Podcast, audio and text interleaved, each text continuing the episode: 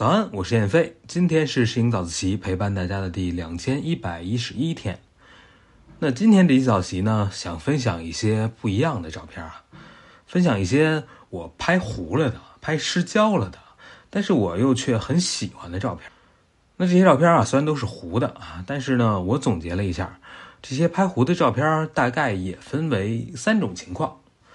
那第一种情况呢，就是我确实来不及对焦了。是抢拍的照片，比如说这第一张啊，这个是当时这个小朋友跟我正在玩枕头大战，拿他的这个毛绒玩具，然后突然一个玩具就扔过来了，那我根本就来不及构图对焦啊，就是下意识的摁下了快门，所以你看现在焦点啊是对在后边这个窗台上的这堆毛绒玩具上的，对吧？那人肯定是糊的呀。那第二张照片也是类似的情况啊。这个小朋友和他的爸爸妈妈和姐姐啊一块儿在外面露营，那当时呢，他是在帐篷里玩，我在拿相机拍他。那突然呢，他就从这个帐篷里啊很快的探出头来，我就来不及后退啊。当时他离我的相机已经太近了，小于我相机的最近对焦距离了已经。所以你看，他现在是模糊的，但是他后面的帐篷是清楚的，那焦点是对在这个帐篷上面的。那这两张照片啊，虽然都是模糊的，但是你会不会感觉他们都有一种比较强的这个临场感、现场的代入感？那你想啊，你在玩的时候，在跟别人枕头大战的时候，你看到的世界，你看到的画面，是不是就应该是这样慌乱的、模糊的、看不清的，对不对？那第二张照片，这个小朋友也同样啊，就是当一个人突然出现在你面前的时候啊，靠得特别近的时候，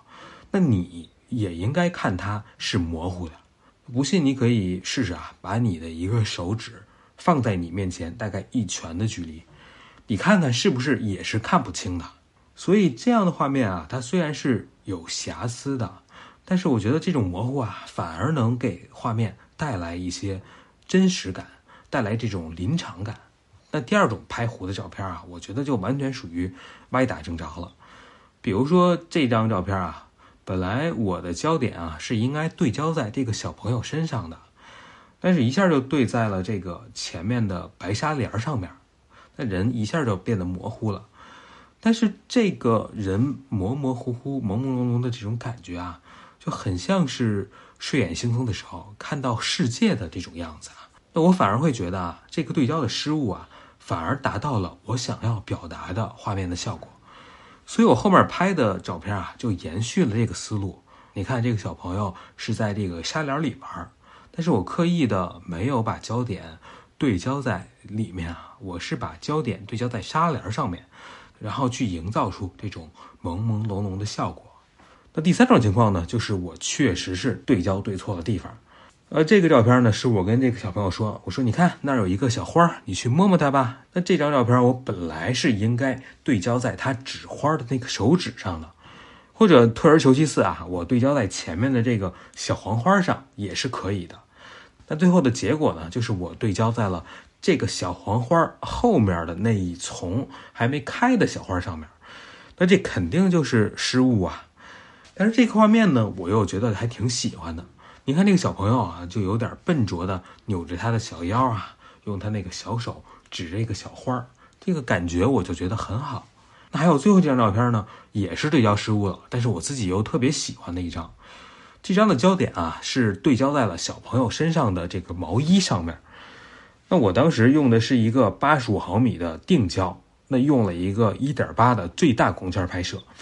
这个景深特别浅啊，所以你看这个毛衣前面小朋友的手和毛衣后边小朋友的围巾，包括他的脸是全部都被模糊掉的。但是这种大面积的模糊效果啊，跟这个太阳照在小朋友身上的暖暖的这种感觉又很契合，就给这个画面啊增加了很强的这种朦胧梦幻的氛围感。所以虽然是比较失误了，但我还是很喜欢它。那今天之所以分享这些照片啊，是因为我总会觉得我拍的照片啊缺少一种松弛感啊。我觉得可能是因为我就是知道了很多技巧啊，而且也能挺熟练的运用这些技巧。但是因也因为装了太多这样的技巧啊，所以在拍照的时候啊，往往也会被这些东西所束缚。但今天的这些照片不一样啊，他们都有一个共同点，就是大部分都是我抓拍，甚至是盲拍的。那这个时候啊，所以我就没有那么多的时间去想什么构图、光线、色彩，也来不及对焦，就是本能的按下快门。他们拍糊了，但却反而拍出了我想要的这种感觉。所以我就觉得特别有意思啊，就是你知道我的微信号啊，本来就是叫一派胡燕飞的拼音，就我之前本来想取一个酷点的一派胡言嘛。但是这拼音啊，又很像那个一拍胡燕飞，后来我就觉得这有点不吉利啊，是吧？我一摄影师一拍就糊，多不好啊！但是我现在看来，这一拍就糊，其实也蛮好啊。那我还挺喜欢这些糊的照片啊，希望自己以后也能拍出更多的这种有松弛感的照片。好吧，那这就是我今天想跟大家聊的。这期早节啊，其实没有什么干货和技巧啊。完全就是我自己突然的一些想法，就顺便分享给了大家。那今天咱们就聊这么多。今天是摄影早自习陪伴大家的第两千一百一十一天，我是燕飞，每天早上六点半，微信公众号“摄影早自习”，不见不散。